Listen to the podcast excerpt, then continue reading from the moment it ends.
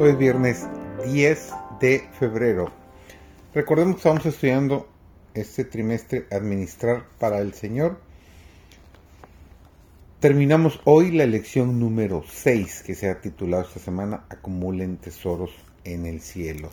Su servidor David González, vamos a entrar de lleno a nuestro estudio del día de hoy. La importancia de la descripción de Jesús acerca de un seguidor comprometido de Dios es que ama y confía en Dios con todo su corazón, con toda su alma, con toda su mente, con todas sus fuerzas y ama a su prójimo como a sí mismo. Todo significa todo, la totalidad.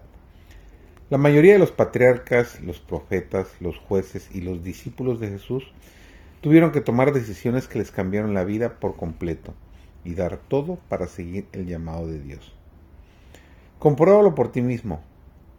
Está Noé, de quien la mayoría pensaba que estaba loco. Un monomaníaco que interrumpió su vida normal. Pasó 120 años predicando sobre la destrucción venidera por un diluvio y construyendo un gran barco en tierra firme. Probablemente tuvo que sacar de sus ahorros para pagar a los trabajadores y comprar los materiales para construir el arca. Y después de todo ese tiempo, dinero y esfuerzo, solo salvó a su familia. Digámoslo de otra manera, salvó a su propia familia.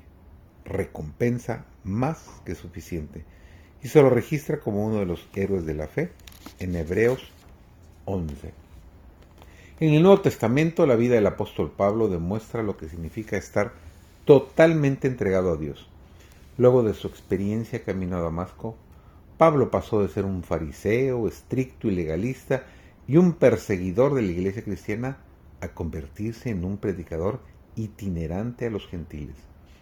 Pasó de una vida de relativa comodidad a ser azotado, golpeado, apedreado, náufrago, criticado, pasar sed, hambre y finalmente ser decapitado.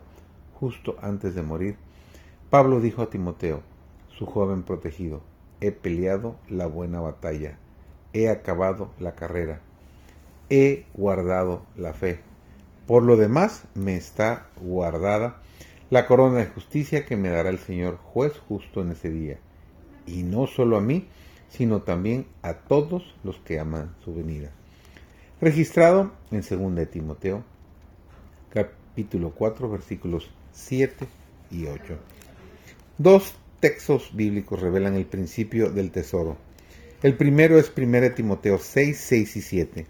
Sin embargo, grande ganancia es la piedad acompañada de contentamiento, porque nada hemos traído a este mundo y nada podremos llevar.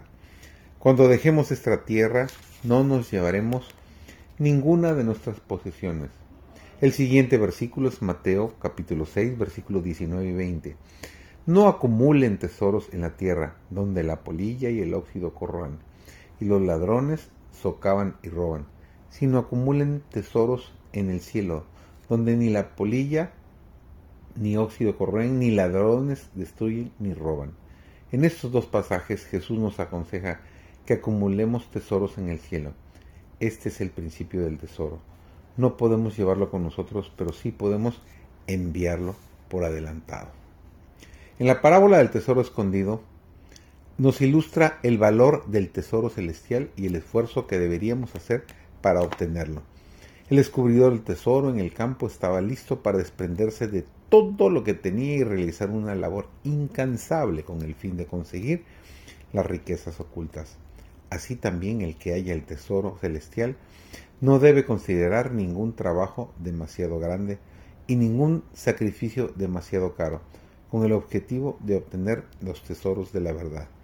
Esta historia está alineada con el consejo que se encuentra en Jeremías. Me buscarán y me hallarán cuando me busquen de todo corazón. Desafortunadamente muchos cristianos están acumulando tesoros en esta tierra. ¿Y cuáles son las consecuencias? Como hemos visto, esto conlleva una vida de ansiedad ahora y la pérdida del tesoro eterno más adelante. Si estamos en este grupo, cuanto más nos acerquemos a nuestra muerte física o a la segunda venida, más nos alejamos de nuestros tesoros porque los hemos guardado en la tierra. Jesús te dice, vuélvete, mira en otra dirección y enfréntate a la eternidad. Acumula tesoros en el cielo. Prestar atención a su consejo nos llevará en dirección a nuestros tesoros, en lugar de alejarnos de ellos. La gente que se pasa la vida alejándose de sus tesoros tiene motivos para desesperarse, pero quienes se pasan la vida avanzando hacia esos tesoros tienen motivos para regocijarse. Dice Mateo 13:44, y lleno de gozo vende todo lo que tiene y compra ese campo.